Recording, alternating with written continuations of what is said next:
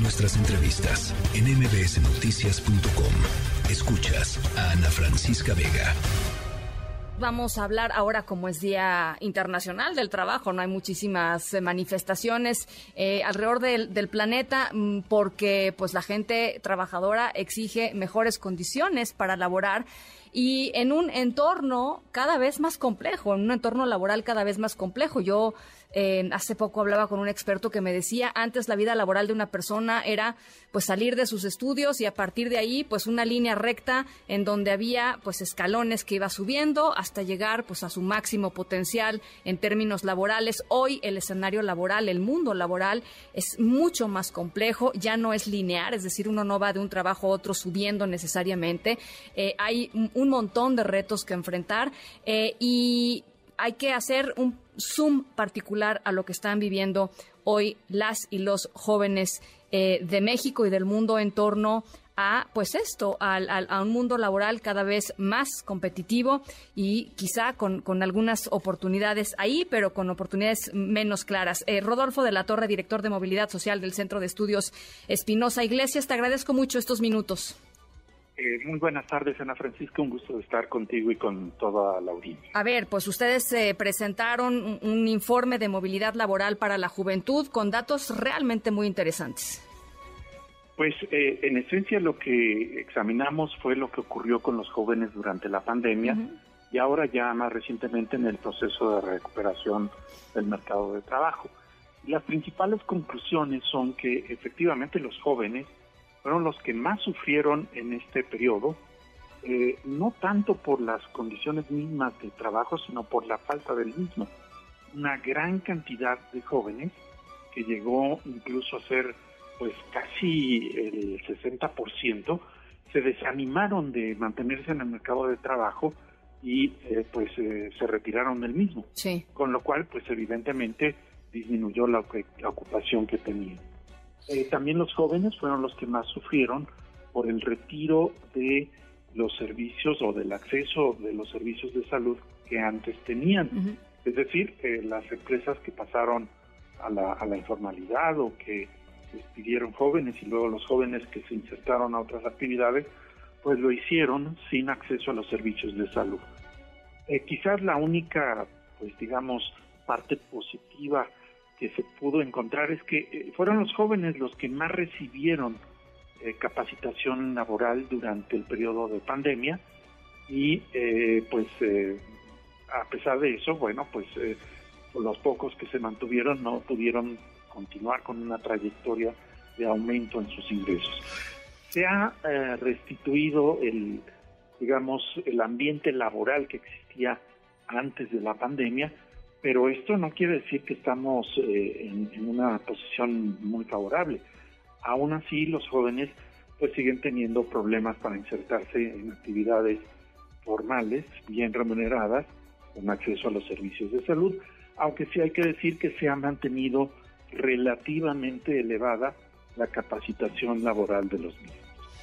Ahora, eh, dime una cosa, Rodolfo, ¿por, qué los jóvenes son particularmente vulnerables en, un, eh, en, el mercado laboral como hoy eh, sucede, como hoy existe? ¿Qué, hay en el mercado laboral o qué no hay en el mercado laboral, mejor dicho, para, para hacer de los jóvenes y de las mujeres, si no, si no entiendo mal, dos de los grupos pues, más vulnerables?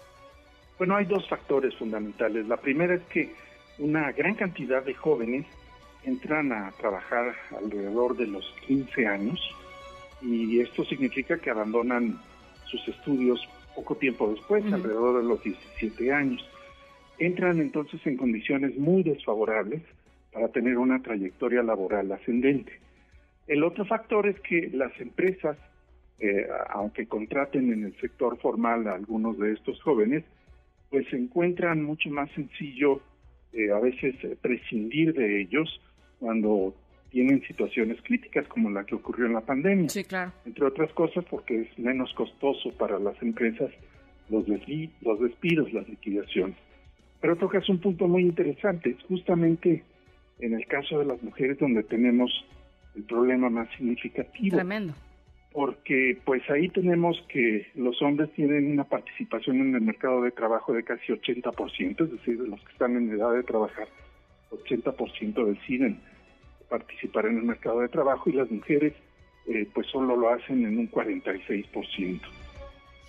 Ahora, en términos de, no sé si hay alguna eh, relación que, estimes eh, importante en términos de los jóvenes en zonas urbanas versus los jóvenes en zonas rurales.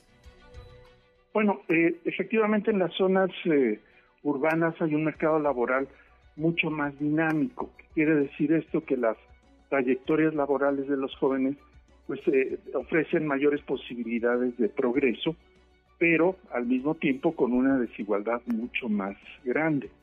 En las zonas rurales, pues no existe esta diversidad que, de actividades en las cuales se pueden insertar y por lo tanto, pues ahí hay un ascenso laboral mucho más lento. Eh, ingresos, eh, Rodolfo. Eh, tenemos una buena noticia y es que los ingresos laborales en términos generales pues han venido aumentando. De hecho ya se rebasó el ingreso que por concepto de trabajo tienen los hogares que correspondía antes de la pandemia. La mala noticia es que este ingreso no está distribuido pues de una forma igualitaria o relativamente equitativa y hay muchos hogares que ya no alcanzan a um, cubrir sus gastos, los más necesarios, para que puedan salir de la pobreza. De hecho, a pesar de que la pobreza eh, se ha reducido, me refiero a que el ingreso laboral les eh, alcance para cubrir eh, la canasta básica, pues todavía no llegamos a los niveles que teníamos en 2019 eh, en donde pues era todavía más baja esta pobreza.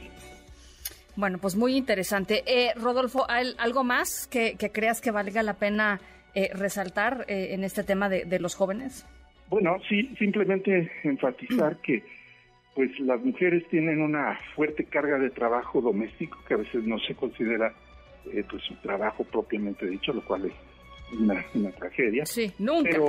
Te diría yo nunca. Es que se libera a las mujeres de esta carga a través de un sistema de cuidado. Perdón. No, sí, sí, no, te decía yo nunca. Es, es prácticamente eh, cero la cantidad de personas, mujeres que, que son remuneradas en México por hacer la, el trabajo doméstico, ¿no? Es básicamente nadie. Efectivamente, y pues eh, en ellas descansa mucho el trabajo de, cuidado a, infantes, a discapacitados, enfermos, adultos mayores, y eso les impide insertarse en el mercado de trabajo y tener una trayectoria laboral exitosa. Por eso es importante que haya políticas públicas, por ejemplo, escuelas de horario extendido, guarderías, en fin, eh, infraestructura para cuidar eh, enfermos, discapacitados de adultos mayores, y esto libere un gran potencial que tiene México de trabajo, que es justamente de las mujeres. Que ellas elijan en dónde quieren dedicar su actividad laboral. Que hay que decir, es, estos ejemplos que mencionaste, Rodolfo, pues son justamente los ejemplos que han sido eliminados y o reducidos eh, en, este, en esta administración, en este sexenio.